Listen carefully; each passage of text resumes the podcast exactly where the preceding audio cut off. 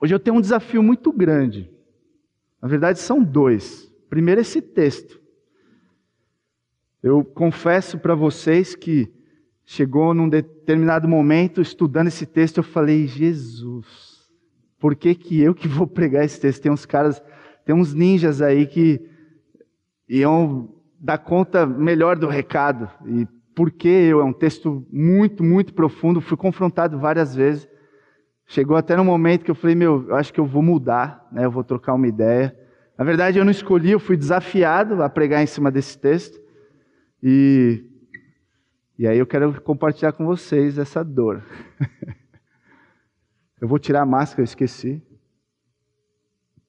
Mas, além do desafio do texto, tem o desafio do vocês me conhecem já da internet. Eu cheguei aqui e descobri que eu não vou conseguir passar o meu PowerPoint. Eu estava aprendendo, estava direitinho. Quem acompanhou a EBD, né? Eu estava aqui todo durinho, mas estava indo, aprendendo.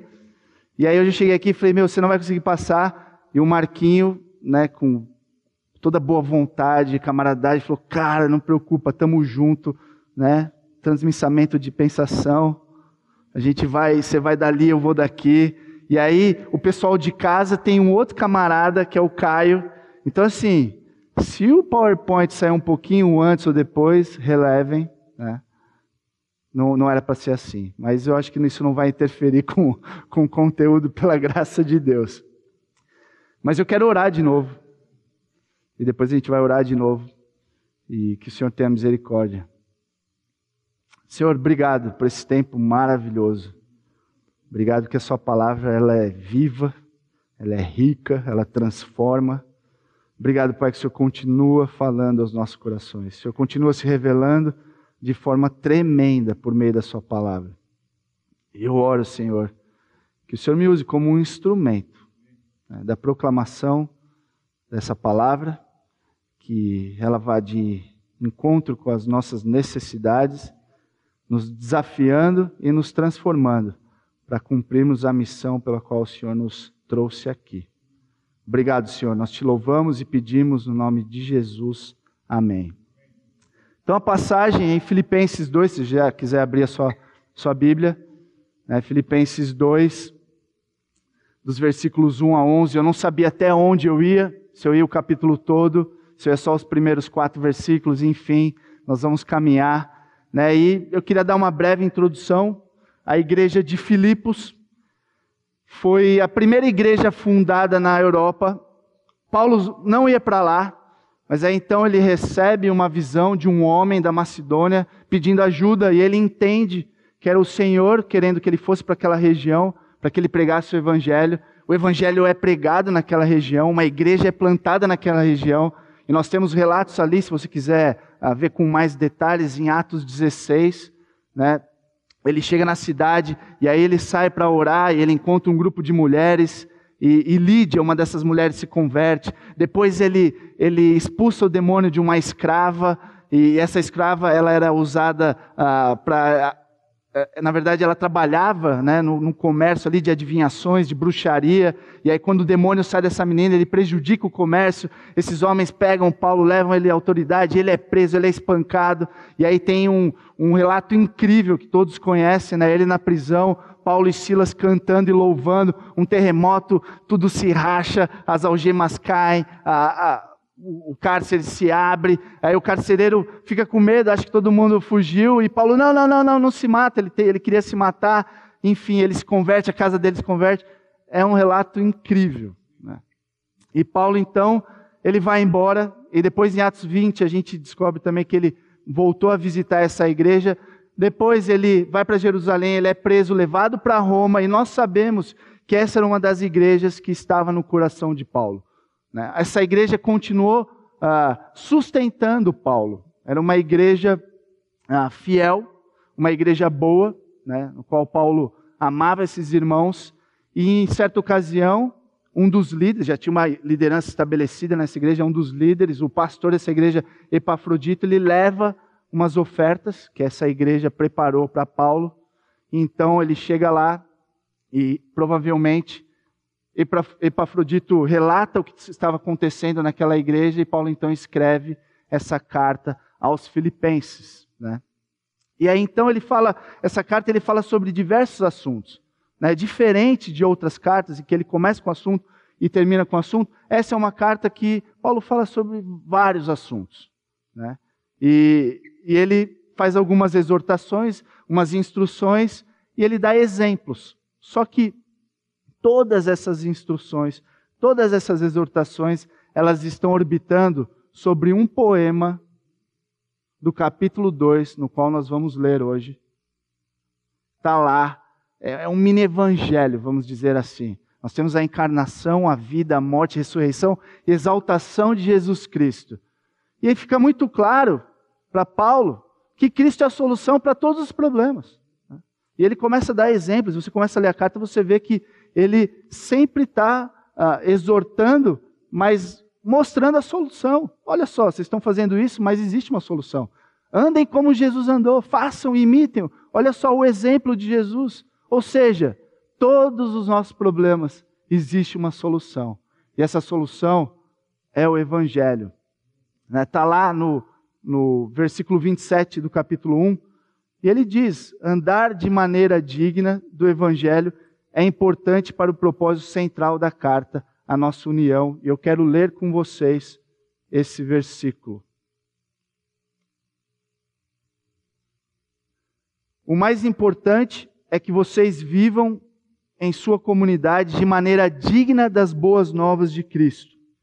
Então, quando eu for vê-los novamente, ou mesmo quando ouvir a seu respeito, saberei que estão firmes e unidos em um só espírito, em um só propósito em um só propósito, lutando juntos pela fé que é proclamada nas boas novas.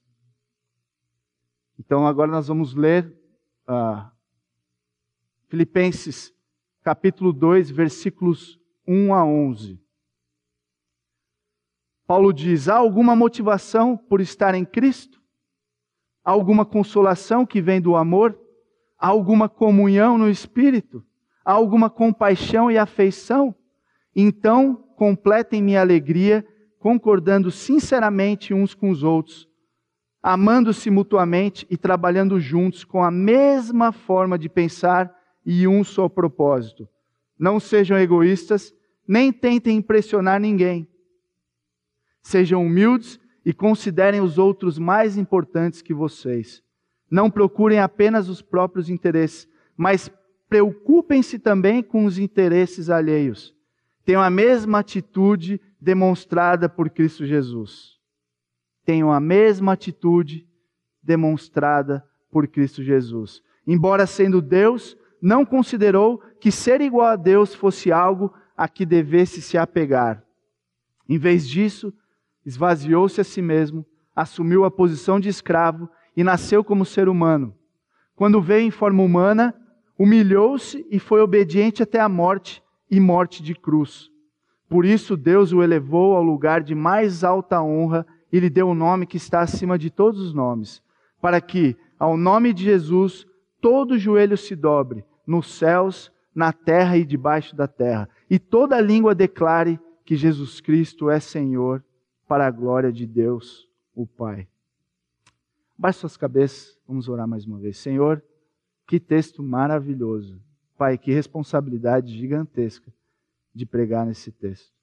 Eu oro, Pai, que seja o Senhor falando aos nossos corações. Que possamos sair daqui desafiados, possamos sair daqui ah, cheios de esperança também, Pai. Não só confrontados, mas esperança no Evangelho, né, como modelo, como fonte de poder para cumprir o que o Senhor tem para nós. Nós pedimos no nome de Jesus. Amém. Amém. Então, qual que é o problema? Né? Paulo, ele, nós vimos no, no, no versículo 27, né, que uh, o tema, né, a preocupação maior de Paulo era uma igreja boa, era uma igreja que você não vê Paulo exortando sobre moralidade, sobre doutrina, mas tinha um problema essa igreja. Era, era quase uma maranata. Se não fosse por esse problema. Ó, a carta fala sobre orgulho, né? cuida, vigia. Mas qual que era o problema? Né? Havia divisões, comparações. Havia uma falta de unidade, um partidarismo. Parecia que algumas pessoas estavam fazendo alguns grupinhos na igreja. Você vê Paulo exortando duas mulheres, Evode e Sintique, ali no capítulo 4. É interessante ser mulheres brigando. Eu não entendi muito, mas se a Bíblia está falando, as mulheres estavam tretando, havia alguma discórdia ali. Agora nós sabemos que era um lugar onde havia esse orgulho. Filipos era uma colônia de Roma. E, e, e muitos dos ah, ex-combatentes, dos militares, se aposentavam e iam morar nessa cidade. E se você morasse em Filipos, nascesse em Filipos, você automaticamente se tornava um cidadão romano. Então tinha essa coisa nós. E não é por acaso que Paulo fala no capítulo 3, versículo 20, vocês são cidadão do céu. Pare de ficar se apegando nas coisas terrenas. Né? Para de ficar olhando para o seu estômago. Não é por acaso. E aí, assim, eu tenho que ter muito cuidado para falar isso, né? Eu não sou de São José dos Campos. E eu brinco muito com São José, Jacareí, né? Mas eu não sei. Eu já ouvi falar de, do próprio uh, Joseense. Eu brinco com meu filho. Meu filho, o Noah, ele é Zezinho, né? Você nasceu em São José, você é um Zezinho. Não sou Zezinho. É, Zezinho sim. O Joseense, ele é mais bairrista. E eu acho que isso acaba sendo natural. Eu lembro quando eu, cresci em São Paulo. Então, quando vinham pessoas de fora, eu falei, mano, o que, que esse caipira está fazendo aqui? eu não sei, né? A família tal, ou o lugar tal. Pô, São José era bom até ser invadido por tantos cariocas, tantos mineiros. Eu não sei, mas muitas vezes a gente pensa da maneira que pensa sem saber né? Existe aí uma filosofia da história que acaba influenciando a gente de maneiras que a gente nem entende. Mas, em geral, o povo é bairrista. A gente toma o nome da nossa família, do nosso lugar, né? que, que esses paulistanos estão invadindo a nossa cidade. Né? Agora, essa igreja é doida. Foi fundada por um americano. Né? Nós temos paulistas, paulistanos, cariocas, mineiros, eu fiquei lembrando aqui dos que eu conheço, com certeza você vai falar, tem muito mais. Nós temos catarinenses, nós temos nordestinos, nós temos americano nordestino. Cara, fantástico. A igreja é fantástica. E eu fiquei pensando nessa volta do KM11, né? É, é um assunto delicado, mas é um assunto tenso, né? Uh, muitos por experiências ou até por posições ah, partidárias e convicções pessoais acabam ah, se dividindo, né? Não, eu não vou estar lá por causa disso. Não, eu vou estar lá porque por causa daquilo. E se você assiste os noticiários da TV aberta, você deve estar achando que eu sou um louco, um absurdo estar aqui falando sem máscara. Mas são coisas que acabam dividindo. E nós temos que ter muito cuidado, que às vezes é uma coisa que uh, parece é sutil, né? Para alguém se fala assim, meu, é um absurdo isso, né? Haver uma divisão, uma discussão. E eu vejo que muitas vezes há discussões na internet. E na grande maioria das vezes não é motivado pela mente e pelo amor de Cristo. Cabuloso. Cabuloso. Mas eu louvo a Deus por textos como esse, que chamam a nossa atenção. Textos como esse, onde Deus nos coloca no nosso lugar. Obrigado, Senhor. Você nos exorta, nos alerta e nos incentiva para esse tema tão importante que é a nossa unidade. E nós precisamos continuar preservando o que nós conquistamos. E há sempre espaço para crescer né, numa construção contínua, progressiva dessa unidade. Porque a falta de união mancha demais a proclamação do Evangelho. Demais. E esse não é um problema qualquer. Porque se Cristo disse que a gente seria conhecido pela maneira como nós nos amamos, quando a gente não tem união, a gente depõe contra o Evangelho, certo? Quando há divisões, você pode até questionar o poder transformador do evangelho. E esse evangelho, ele cai em descrédito para as pessoas que nos que nos vêm, das pessoas de fora. Por isso que esse tema é muito importante, muito importante. E por isso que Paulo, então, ele começa o capítulo 2 apelando, ele apela demais aos mais altos motivos espirituais possíveis. Né? E a questão é que a gente pode fazer muitas coisas para promover a unidade e a gente não vai conseguir. A campanha, os dez passos, a gente nunca vai promover unidade se ela não surgir de dentro. Essa unidade ela não é imposta, ela não é algo externo, é algo que vem de dentro. E graças a Deus, porque quem está no negócio é o próprio Deus que habita em nós. Essa é uma obra do Espírito Santo em nossas vidas. Né? Então, que o Espírito haja no nosso meio, nas nossas vidas, para que essa unidade continue, continue crescendo e sendo preservada no nosso meio. Amém? Então, ah, eu, eu pulei o PowerPoint, desculpa aí, Marquinho, mas vamos lá. O orgulho, o egoísmo, né? A essência do pecado destrói. E como é importante a unidade para a proclamação do Evangelho. Então, Paulo, ele nos exorta, ele nos dá algumas exortações. Primeiro, nós vemos a motivação depois a mente, o propósito, algumas marcas, né? Versículos 3 e 4, a atitude.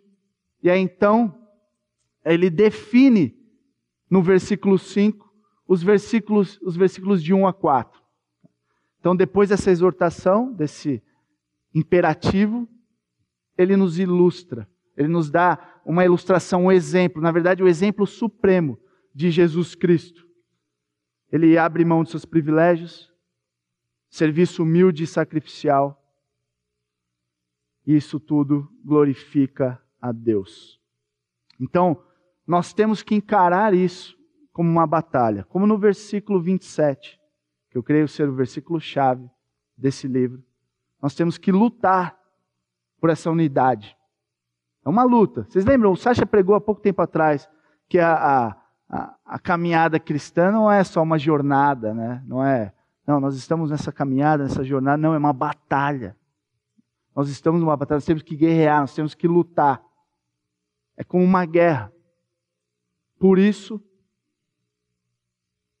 o serviço humilde e sacrificial é fundamental no combate contra as divisões que minam o avanço do Evangelho.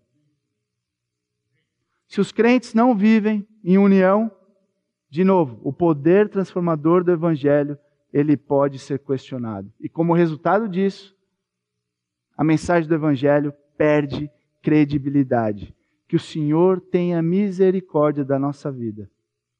Que ele derrame da sua graça para que possamos mostrar o poder do evangelho na maneira como nós servimos uns aos outros, na maneira como nós amamos uns aos outros. Amém? Então vamos lá, primeira motivação. Qual que é a motivação? Por que, que a gente deve lutar pela nossa unidade? Qual é a motivação? Ah, porque as pessoas gostam de mim. Né? Eu não vou ser excluído, excluído das panelas. As pessoas vão me chamar para fazer aquilo, para fazer isso. Quais são as motivações que produzem a unidade? Que protegem a unidade? Olha só o que ele diz. Versículo 1. Há alguma motivação por estar em Cristo? Há alguma consolação que vem do amor? Há alguma comunhão no Espírito? Há alguma compaixão e afeição? Algumas versões, talvez você está vendo aí na sua Bíblia, ele coloca o C. Isso pode confundir. Se há alguma motivação, se há algum amor, se há. Não. Essas condições são verdadeiras, elas existem. Os motivos pelo qual nós devemos lutar por essa unidade, eles são claramente vistos aqui, pelo que o Senhor já fez por nós. O mais certo seria desde que. Por que nós recebemos tudo isso em Cristo Jesus? Façam. Imitem Jesus Cristo. Deus não está pedindo nada da gente do que Ele já não disponibilizou, que Ele já não deu. Desde que vocês têm tudo isso, a consolação, o amor, a comunhão no Espírito, profunda afeição e compaixão, arregassem as mangas. Amem-se, sirvam-se, cuidem uns dos outros. Então, os motivos são dados aqui, fica muito claro. No versículo 16 do capítulo 3, Paulo diz: Tão somente vivamos de acordo com o que já alcançamos. Isso é uma constante nas cartas de Paulo. Né? Desde que vocês estão em Cristo, desde que vocês já receberam todas essas coisas, desde que vocês já estão nessa posição, agora vivam de acordo com isso. Nós já recebemos tudo o que nós precisamos em Cristo Jesus para viver da maneira como Ele pede para que vivamos. Amém?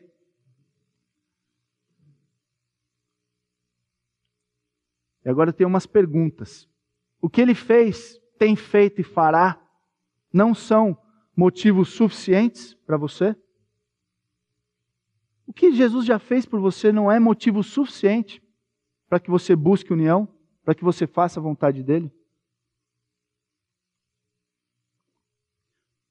Como receber tanto e fugir das responsabilidades? Senhor Jesus, obrigado. Eu entendi tudo que o Senhor fez por mim. Agora eu vou viver para o meu bel prazer. Eu vou viver para satisfazer as minhas vontades. Não faz sentido. Onde encontrar motivação, então? Se nós não encontramos motivação no que Cristo fez por nós, me fala, onde então encontrar motivação para viver em união? Tudo isso que nós recebemos não deveria então encorajá-lo? Não deveria te impulsionar para honrar a Deus, servir a Deus e ao próximo? E por que eu tenho negado servir o Senhor e aos irmãos? Quais as motivações que te faz proteger a unidade?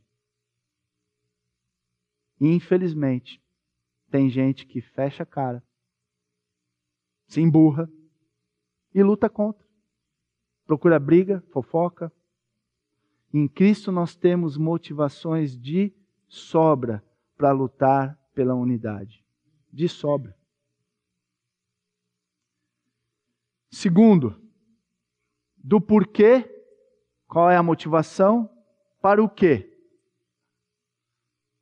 O que, que Deus espera da gente? Qual que é o objetivo? Qual é o propósito? Olha só o que ele fala o mesmo modo de pensar. Mesma forma de pensar. Essa palavra, esse verbo, ele aparece 23 vezes no Novo Testamento. Só na carta de Filipenses, 10 vezes. Isso quer dizer que a maneira como nós pensamos é muito importante para a unidade. Em primeiro lugar, nós temos que ter unidade de pensamento.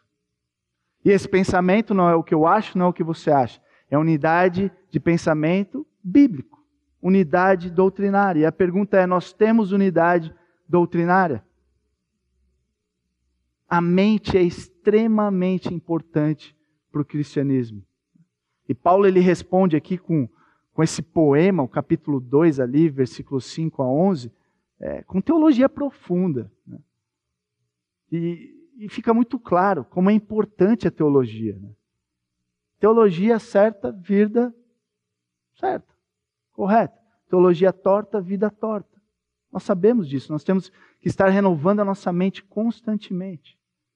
Como é importante nós temos uma unidade de pensamento. A fé cristã é uma fé inteligente. É, é uma fé baseada num conhecimento. A gente não crê porque a gente crê. Foi nos revelado a palavra de Deus. Nós temos convicção daquilo, nós entendemos aquilo. Não é como as outras religiões cheio de simbolismos, né? as, as vãs filosofias cheias de silogismos, né? aquela coisa de que sinônimo de espiritualidade é o não ter nada na mente. Né? Eu vou para o monte, eu vou para um, um, uma experiência espiritual no meio do mato, eu quero esvaziar a minha mente. Aí eu tomo um chá muito doido lá, eu abraço a árvore, eu fiquei lá seis horas me sentindo um músico. Né? Tipo, o cara vai lá depois fala, nossa, foi muito louco. Parecia que eu era um, um, lagarto, um musgo. Ou então, como muitas das religiões, você vê lá o seu signo, né? Não, meu signo é gêmeos, vamos ver o que, que Deus tem para mim. Vocês também é gêmeos? Aí você lê lá, nesse mês, leia muitos livros e vá ao cinema. Você, tipo, Obrigado, estrelinha do céu. Que dica. Já sei o que eu tenho que fazer. Cristianismo não. Cristianismo não. É uma fé baseada no conhecimento. Nós temos que ter o mesmo modo de pensar. Se não estivermos fundamentados nas mesmas verdades, a casa vai cair. Tudo começa com a unidade bíblica e eu dou graças a Deus pela Igreja Batista Maranata. Que nós nos importamos com isso. Eu lembro quando eu cheguei, ah, e aí tem uma pergunta, né? Estamos renovando nossa mente com a palavra de Deus? Como promovemos unidade? Criando experiências, induzindo sentimentos? Meu, estamos, meu, eu senti. O dia que eu fui lá, aí a luz estava baixa, o louvor entrou enquanto o pastor pregava, arrepiou os braços, eu, eu, eu, nós éramos um. Não, é assim. Eu lembro quando eu cheguei nessa igreja, ah, missionário, seminário. Eu tomei tanta pancada no bom sentido dos membros da igreja, de mulheres da igreja. Não, porque meus filhos, sei o quê, e a pessoa, ah, é. Mas você já pensou que isso com o seu filho, com a sua filha, na época não tinha com as suas filhas, e eu né, me justificando, não, que absurdo, não sei o quê, quem pensa que é para falar assim, né? sou missionária. E Deus foi quebrando, foi me ensinando. E eu não tenho vergonha nenhuma de falar que eu aprendi e continuo aprendendo com vocês. Tem muita gente aqui que sabe muita Bíblia e não tem noção. Eu lembro as primeiras perguntas que os adolescentes na época fizeram quando eu cheguei. Eu, é, é, é. Então, mas o que você acha disso? Então, veja bem. Louvado seja Deus, porque é uma igreja que investe na unidade doutrinária, o mesmo pensamento. Benção. Benção. A igreja é a coluna e o fundamento da verdade. O mesmo amor o amor fluirá de uma doutrina sadia, saudável, um só espírito, somos da mesma família da fé, mesma alma. Eu, eu pensei alma gêmea, mas não é alma gêmea. Nós somos irmãos, né? a mesma família. E que bênção você pensar que porque eu sou seu irmão, você é minha irmã, você é meu irmão, a gente deve cuidar uns dos outros. E porque a gente vai passar o resto da eternidade juntos, a gente deve cuidar mais ainda uns dos outros. Vocês casados, o cônjuge, existe a opção de não arrumar as tretas? Existe? Não. Sabe por quê? Você vai estar casado com ele, com ela, para até morrer. Existe opção para a gente de não arrumar as nossas tretas? Não. Nós fazemos parte da mesma família eternamente. Nós temos que lidar com isso. Um pai, um espírito. Alma, não, alma gêmeas não. Um só propósito, um só espírito. Uma só atitude, uma só mente, um só amor e um só propósito. E qual é o significado de tudo isso? O que, que tudo isso significa? Fica muito claro, de forma bem prática, bem vívida, bem real, nos versículos 3 e 4. Eu vou ler aqui. Filipenses 2, 3 e 4. Nada façam por ambição egoísta ou por vaidade, mas humildemente considerem os outros superiores a si mesmos.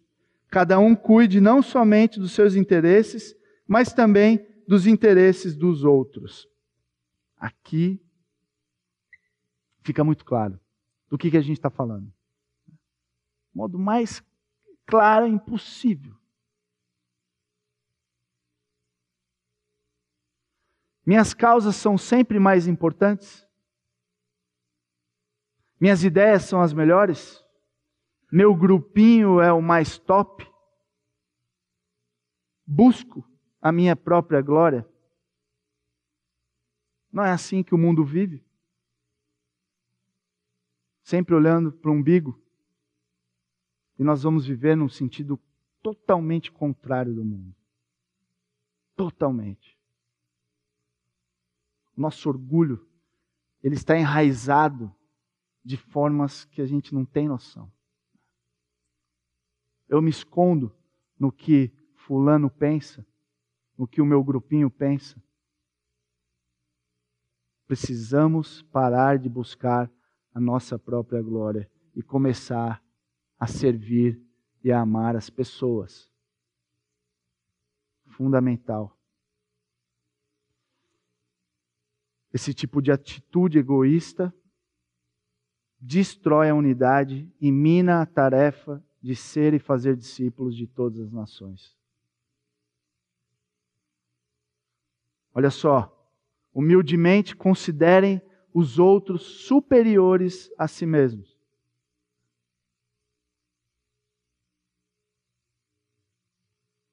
Considere os outros superiores do que você. Você acha que você é melhor do que alguém? Pensa bem. Lembra que Paulo disse? No começo ele era o pior dos apóstolos. Eu creio que na caminhada cristã, né, conhecendo mais de Cristo, santificando, ele chegou a um dado momento que ele falou que ele era o pior dos santos. E aí, no final da sua vida, ele viu que realmente ele era o pior dos pecadores. E quando nós sabemos quem Deus é e quem nós somos, é essa maneira como nós vamos nos sentir.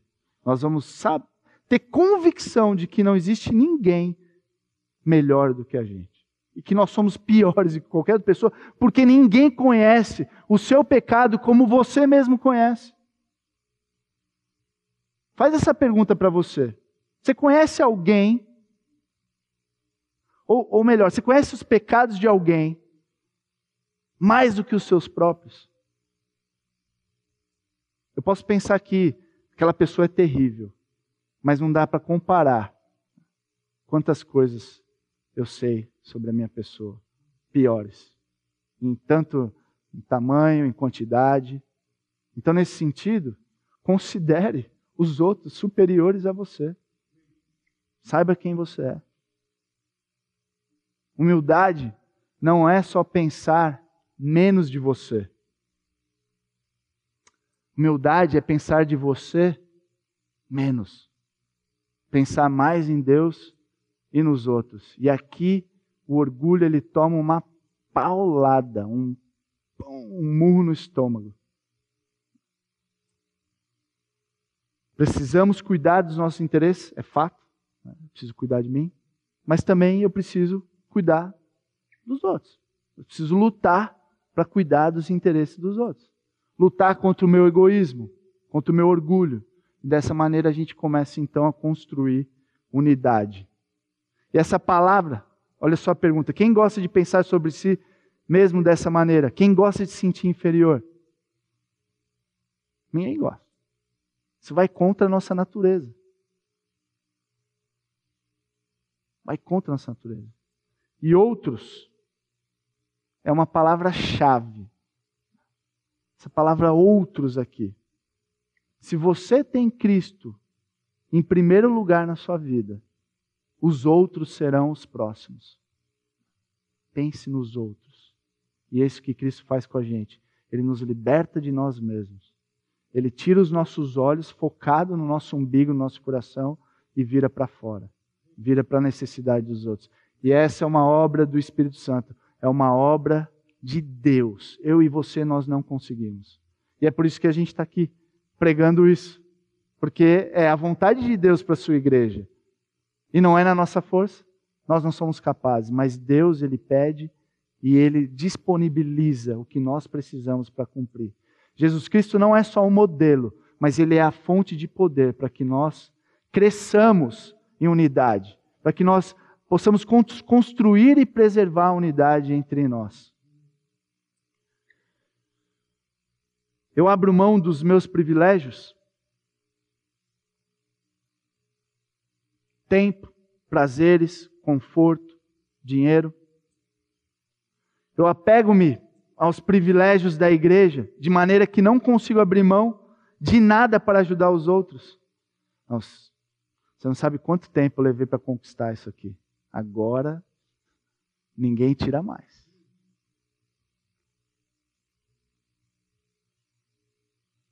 A gente tem a tendência de olhar para o nosso umbigo o tempo todo. Qual vai ser o meu benefício? Como os outros vão me ver? O que, que eu vou ganhar com isso? E então, eu comecei a dirigir um dia, faz tempo. Eu vi um lado que eu não conhecia antes da minha vida. Ah, egoísta, todo mundo é egoísta. Meu velho, quando eu comecei a dirigir, parece que um bicho saiu assim, ó. Ninguém me passa, ninguém me fecha, o cara acelerou um pouquinho mais, eu acelero para. Eu vi que. É, é, é, eu estou rindo, mas é triste. Eu vi como Deus ele despertou coisas que eu não conhecia. E aí um dia eu casei. Aí eu vi quem eu era, o bicho mais egoísta que eu já conheci na face da terra. Discipulado sinistro é o casamento, né? Aí você tem filho, aí você vai ficando. Aí Deus ele vai te calejando. Mas é difícil pensar nos outros. Olha só o exemplo que Paulo dá, o exemplo de Timóteo. Capítulo 2, versículo 20. Não tenho ninguém que, como ele, tenha interesse sincero pelo bem de vocês.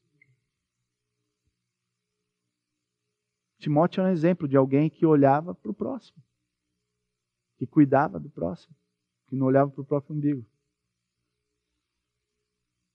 Então, se nós pensarmos nas necessidades dos outros, construiremos e preservaremos a nossa união. Amém? Homem, se você disse amém, a louça é sua hoje à noite. Amém? Mulher, se você disse amém, você vai ter que fazer aquela massagem que você prometeu e não cumpriu ainda. Só que não pode dar migué. Aquela massagem, dá dois minutos e fala que já está cansada. Vamos servir uns aos outros, irmãos. Existe um, algo que é cansa, cansa. Não é fácil, mas é, é, é, uma alegria que é de Deus, né? Quando a gente consegue entender o, o que Jesus disse que é, é melhor dar do que receber. Né? Existe uma alegria maior em você se doar do que receber. É maluco, é um paradoxo para o mundo. É de Deus, não dá para entender, mas é benção. Com certeza é benção.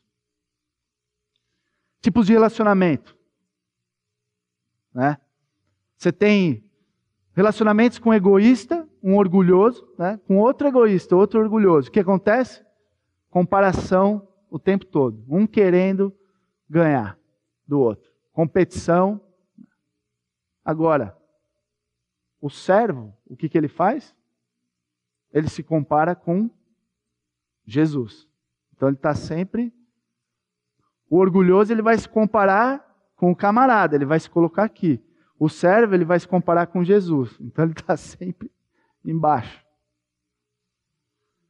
O egoísta, né, o orgulhoso, e um servo. O que, que acontece nesse tipo de relacionamento? Abuso. Um sempre abusando do outro. O orgulhoso está sempre atrás, está sempre tentando conseguir o que ele quer, porque o camarada está servindo, o camarada está fazendo, o que eu quero é ser servido, e vai ser esse tipo de relacionamento. Agora, um relacionamento entre um servo e um outro servo, alguém que está disposto a servir de forma humilde, sacrificial, o que, que vai acontecer? Unidade. Bênção. Orgulhoso é sobre mim. O servo é sobre os outros.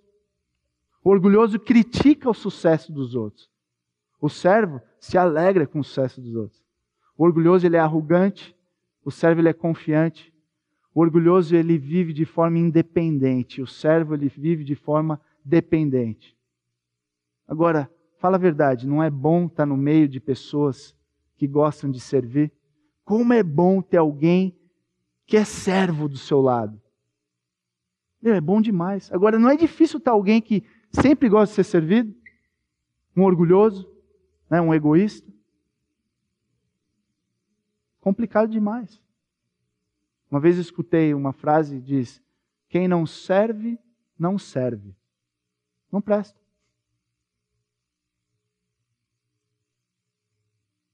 Em resumo, versículos 1 a 4, olha o que Paulo diz. Aqui nós temos um imperativo. Né? Então nós pegamos aqui esses versículos que nós estudamos, versículos 1 a 4, e Paulo então ele vai definir, ele vai resumir da seguinte forma: Seja a de vocês a mesma de Cristo. Agora é interessante que algumas traduções, eu não sei qual que é a sua que você está lendo, vai colocar a mesma atitude, ou o mesmo sentimento, ou o mesmo pensamento, a mesma mente de Cristo. E aí você fala, qual que é a certa? É que essa, eu, eu não sei falar. Eu, quando eu coloco lá no meu programa, ele é americano, então é um gringo tentando falar em grego. E ele fala, fronel. Eu não sei como que falaria se é fronel Fronel. Fronel. Em português. Fronel, não, Fronel. Nós não conseguimos traduzir essa palavra. Algumas pessoas traduziu atitude, não é só fazer. Outras, sentimento também não é só sentir. Outras, mente. Na verdade, é tudo isso. É tudo isso. É a convicção de que aquilo é o certo a fazer é o desejo de querer fazer aquilo e é o fazer. É completo. Atitude, sentimento e pensamento. É o saber, o querer e o fazer. Mente, vontade e ação. Ser crente é embaçado demais. Não adianta só fazer. A gente descobre depois de, de ser crente que é, não é só o que você faz, mas é a maneira como você faz, é a motivação que você faz. Fala, caiu a casa. Jesus, eu me rendo. Foi o que aconteceu com o Lutero. Ele tentou e esse bicho tinha uma mente brilhante. Ele estava tentando entender e ele via que era impossível, porque não era só a forma como ele fazia, mas é pela motivação. E ele estava indo para se confessar constantemente e o, e o, padre lá, ele já estava assim, meu, por que, que você não é como os outros, né? Confessa logo e vai trabalhar, mas eu não posso, porque eu estou vendo aqui que não é só a maneira que eu faço e como eu faço, mas é pela motivação que eu faço. E então explodiu no coração dele um versículo que diz: O ímpio está envaidecido, orgulhoso, ele se acha mais do que ele é. Mas o justo viverá pela fé. E pela fé em quem? Em Jesus Cristo. E aí nós entendemos: não tem o que eu faço. Eu não consigo, mas Ele consegue. Eu não posso, mas Ele pode. Eu não consigo me salvar. Ele é o Salvador. E Ele disponibilizou o seu Espírito. Como eu disse, Jesus Cristo não é só um modelo, Ele é a fonte de poder para que nós possamos caminhar. Não só desejando, não só querendo, mas de fato fazendo, amando uns aos outros. Amém? E aí então, ele dá o exemplo. Depois dele resumir os versículos de 1 a 4, com o versículo 5, tem a mesma atitude, o mesmo pensamento, o mesmo sentimento de Cristo Jesus, ele então vai ilustrar o que é isso. Ele vai dar o exemplo supremo de Jesus Cristo. E Jesus Cristo, então, ele abre mão dos seus privilégios versículos, versículo 6. Não considerou ser o igual a Deus. Eu, fico, eu fiquei imaginando essa reunião. Né? Imagina uma reunião da Trindade, o plano de salvação do homem pecador. Claro que não foi assim, né? mas imagina a Trindade reunida e aí como que a gente vai fazer para resolver a bucha lá embaixo? Jesus Cristo fala, Pai, Você vai? Eu vou. E ele veio. Ele era Deus, ele estava com Deus. Sempre foi Deus. E ele veio. Ele abriu mão da sua glória. Ele se encarnou. Ele viveu a vida que eu e você não poderíamos viver. Ele morreu a nossa morte. A morte que eu e você deveríamos morrer. Uma morte pesada. A morte de cruz.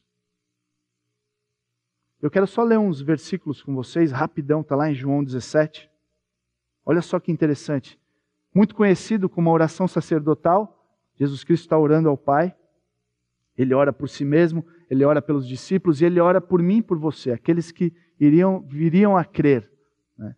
E olha só, versículos 2: Pois lhe deste autoridade sobre toda a humanidade, para que conceda a vida eterna a todos que lhe deste. Olha só. Versículo 4: Eu te glorifiquei na terra, completando a obra que me deste para fazer. Versículo 5: E agora, Pai, glorifica-me junto a ti com a glória que eu tinha contigo antes que o mundo existisse. Versículos 8, 11 e 22. Versículo 8: Pois eu lhe transmiti as palavras que me deste, e eles as aceitaram.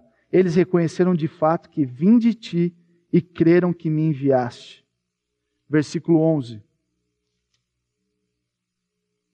Não ficarei mais no mundo, mas eles ainda estão no mundo, e eu vou para ti. Pai Santo, protege-os protege em teu nome, o nome que me deste, para que sejam um, assim como somos um.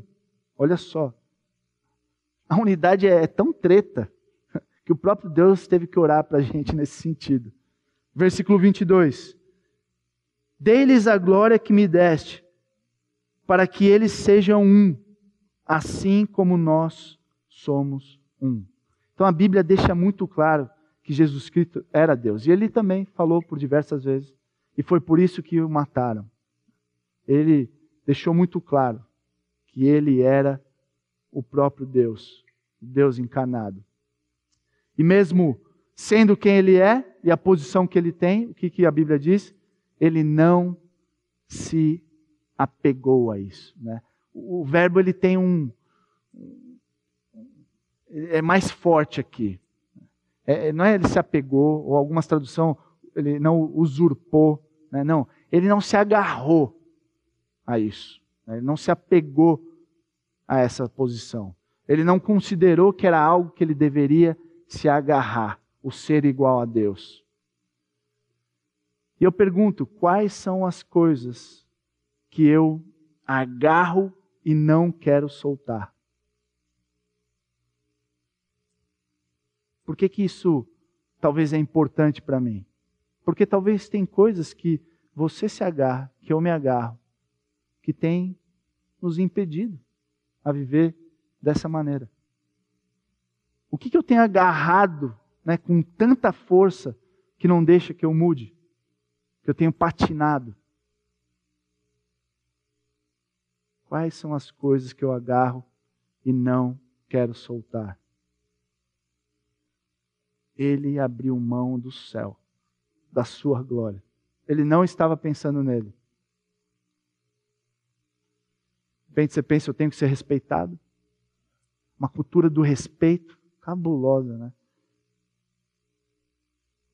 Tenho que ganhar o argumento ter isso ou aquilo, fazer parte disso?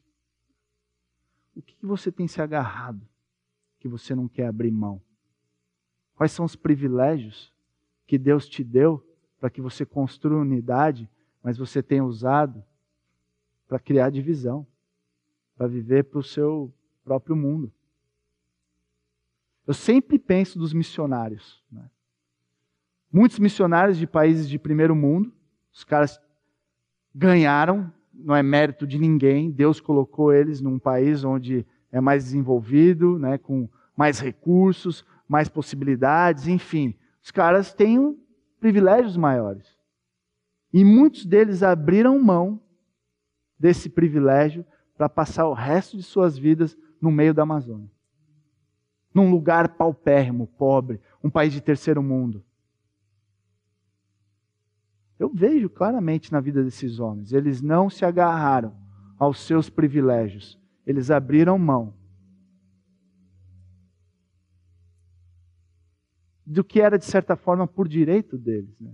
Mas eles entenderam que tudo que eles receberam era de Deus e era um privilégio que eles tinham de usar para proclamar o Evangelho.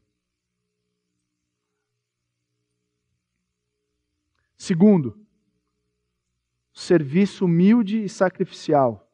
Versículos 7 e 8. Ele se humilha. E qual foi a maior humilhação de Cristo? É, você pergunta de bate-pronto, você já pensa a morte. Né? A morte de cruz era algo humilhante. Mas não. A maior humilhação de Cristo foi ele ter se encarnado. Imagina você sendo Deus e se colocar numa posição de nascer numa manjedoura, um bebezinho frágil, fazendo suas necessidades na, na calça.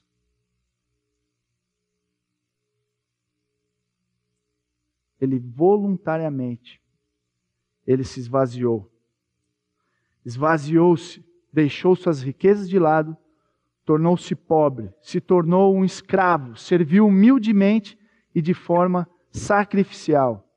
Ele não abriu mão da sua divindade e hoje a proposta não é falar sobre as teorias quenóticas. Eu até fui conversar essa semana com o pastor Edson lá e aí eu decidi realmente não falar. Eu até pensei falar.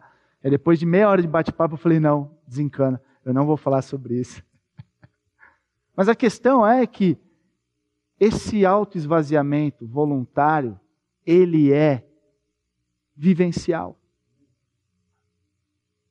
Ele é colocado na prática. Ele abriu mão do que era de direito dele para nos servir.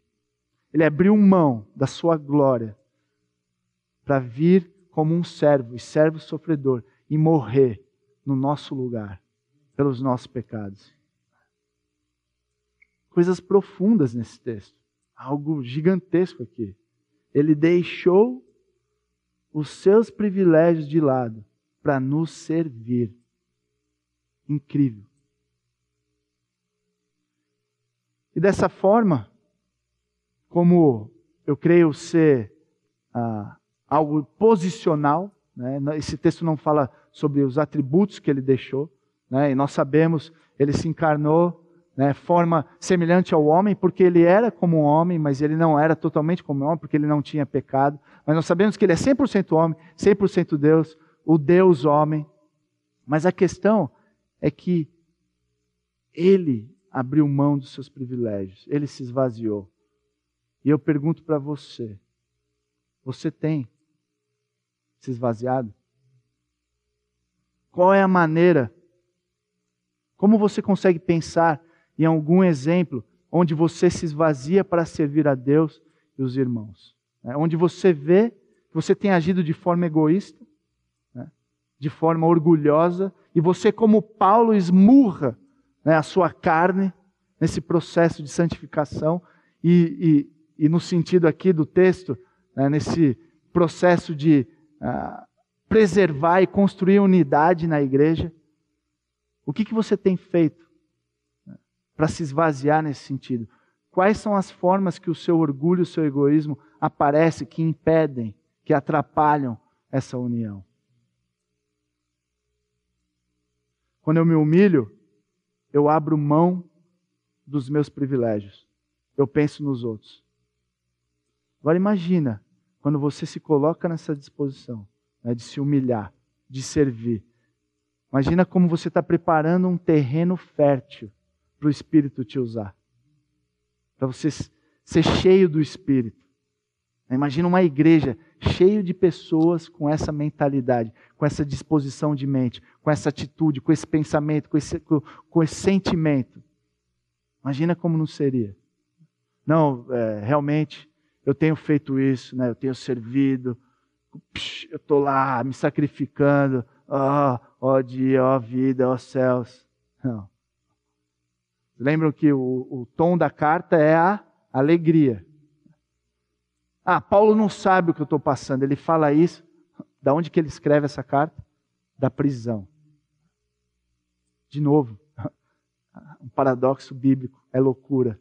Alegria no sofrimento. Vai entender. Vai entender. Mas tem um porquê, nós vamos ver. Por que, que Paulo se alegrava no sofrimento? Assumiu a posição de escravo, nasceu como um ser humano, se tornando obediente até a morte e morte de cruz. Do céu para a terra, da glória para a vergonha. Soberano Deus para servo, da vida para a morte e morte de cruz. Cristo ele havia visitado a terra, nós lemos no Antigo Testamento as cristofanias, as aparições de Cristo, mas aqui não. Aqui ele ah, se identificou com a humanidade permanentemente. Ele recebeu um corpo e que ele possui ainda. Ele é o nosso representante, o representante meu e seu, o representante do homem diante de Deus. Jesus ele veio e ele atuou como um servo. Ele se tornou um servo. O Deus homem ele veio para servir. Marcos 10, 45. Pois nem mesmo o filho do homem veio para ser servido, mas para servir e dar sua vida em resgate por muitos. Eu não sei há quanto tempo você frequenta a igreja, eu não sei se você, olhando para um texto como esse, você consegue ver áreas na sua vida em que você tem que abrir mão de privilégios, que você tem que se esvaziar, que você não tem servido, até que você tem colaborado para divisões, né? fofoca, intrigas, críticas. Né? Eu não sei. Mas eu sei que tem muita gente fazendo pouco, servindo pouco, se doando pouco. E tem pouca gente sangrando na carne. Geralmente a gente vê sempre os mesmos. E aí tem gente que está sobrando gordura. Tem gente que já não tem mais gordura e está já cortando na carne. Agora, esses que estão sangrando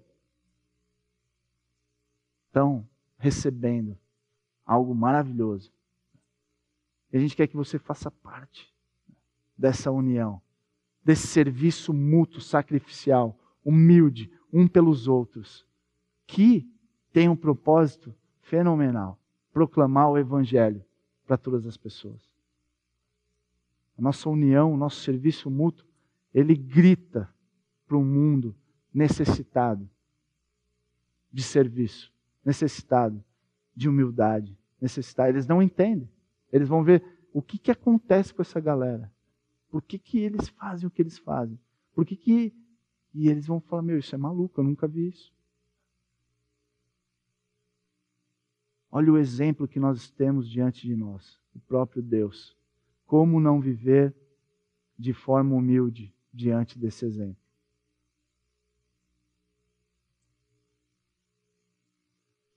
Serviço humilde e sacrificial. Agora, se você é crente, você sabe que a escadinha é para baixo, certo? O mundo é o contrário. Quanto mais eu tenho proeminência, liderança, quanto maior a minha posição, mais eu mando. Certo? Agora, olha a escadinha do cristianismo. Se esvaziou, se fez escravo, se humilhou, obedeceu, se sacrificou, morte de cruz. E aí nós temos um exemplo de Epafrodito, Filipenses 2,30, porque ele quase morreu por amor à causa de Cristo, arriscando a vida para suprir a ajuda que vocês não me podiam dar. A obediência ministerial tem um custo elevado. Então, se você é aspirante a, a um ministério, lembre-se: sem sacrifício, sem humilhação, se você não está esperando humilhação e sacrifício, nem, nem comece nem começa. Isso para nós também, para todos nós. Né? Se você quer ser um seguidor de Cristo, mas você não quer ser desprezado, humilhado, você não quer ter nenhum sacrifício, é impossível. É impossível. Não tem como. E tudo isso que Cristo fez foi para a glória de Deus. Porque Jesus ele estava disposto a pensar e a viver dessa forma. Ele foi exaltado à mais alta posição. Nome que está acima de todo nome. Por causa da obediência de Jesus, ele recebeu o nome de Senhor, o Kyrios, o Yahvé, o Senhor, o nome que está acima de sobre todo nome. A mais alta posição exaltado para a glória de Deus. Então, a, a alegria da humilhação, ela não acontece só no serviço, só no, na, na promoção da unidade, né, no combate contra a unidade, mas porque tudo que a gente faz, a gente glorifica o nosso Deus. Tudo que a gente faz. Nesse sentido, a gente glorifica o nosso Deus. E o que acontece? O serviço humilde e sacrificial de Cristo, ele foi recompensado. Aí a gente gosta, né? Quando a gente fala de recompensa, aí a gente gosta. Aí sim. Agora a gente viu que não é a motivação. Mas a gente sabe que é o que vai acontecer. Tem, tem um teólogo que ele diz que ah, esse caminho sacrificial é o caminho do ver. Né? Você saiu da exaltação, você vai para a humilhação e você volta para a exaltação. Eu não entendi direito quando ele falou, mas eu vou aplicar pelo que, o que eu entendi. Quando a gente não é crente, a gente se acha mais do que a gente deve se achar. Né? O ímpio está envaidecido. A gente se converte, meu, a gente vai lá para baixo. E a gente vive uma vida de humilhação. Mas no tempo certo, o que, que vai acontecer? Assim como Cristo recebeu um corpo glorificado, meu irmão, minha irmã, nós também receberemos. Haverá recompensas. E Paulo fala, Filipenses 3, 20 e 21. Eu não anotei aqui, eu vou ler rapidamente. Olha só o que Paulo diz.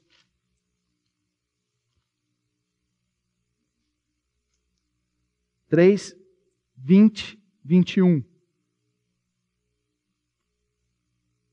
A nossa cidadania, porém, está nos céus, de onde esperamos ansiosamente o Salvador, o Senhor Jesus Cristo, pelo poder que o capacita a colocar todas as coisas debaixo do seu domínio. Ele transformará os nossos corpos humilhados, tornando-os semelhantes ao seu corpo glorioso. Amém. Amém. Eu, eu, eu não imagino. A minha última live eu, eu dei uma viajada, né? Falei sobre como eu imaginava que ia ser o, os galardões, as coroas, né? Mas o fato é que nós vamos, seremos recompensados. E todo joelho se dobrará. Paulo cita ah, Isaías 45, 23, que descreve que o mundo todo se submeterá à autoridade de Jesus, né? toda língua confessará e a questão é que toda língua e todo joelho. Agora, se você não entregou a sua vida para Jesus Cristo, você vai confessar e vai dobrar para condenação. Agora, se você já confessou Jesus Cristo como seu Senhor e Salvador, você já foi convertido, você já foi salvo, você vai confessar e você ah, se dobrará para ser recompensado para a glória de Deus. Então, ou você dobra e confessa para condenação, ou para a salvação. Todos estarão diante de Deus. Se você não entregou sua vida ainda para Jesus, faça isso hoje. Porque um dia você vai confessar que Ele é Senhor, mas aí será tarde demais. Então hoje é o dia de salvação. Hoje é o dia de salvação. Reconheça o que Jesus Cristo fez por você. Ele veio morrer no seu lugar pelos seus pecados.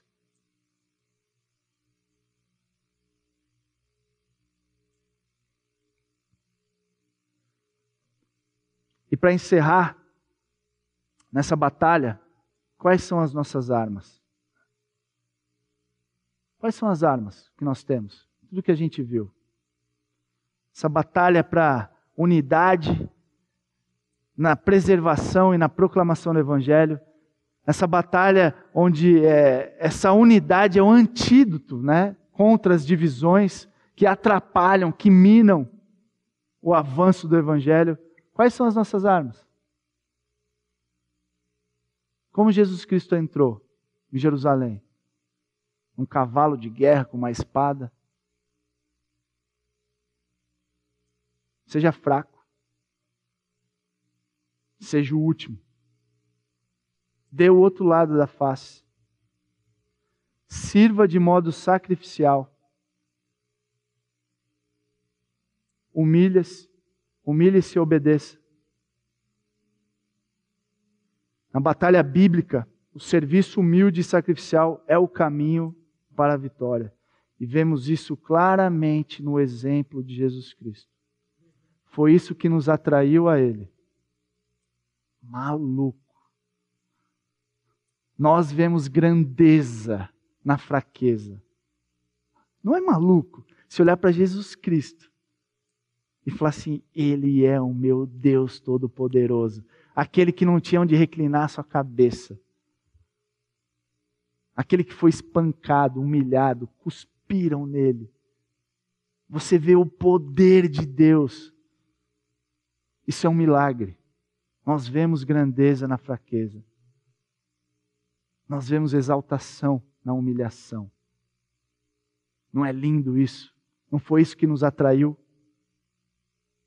Não foi dessa maneira que Jesus Cristo nos atraiu?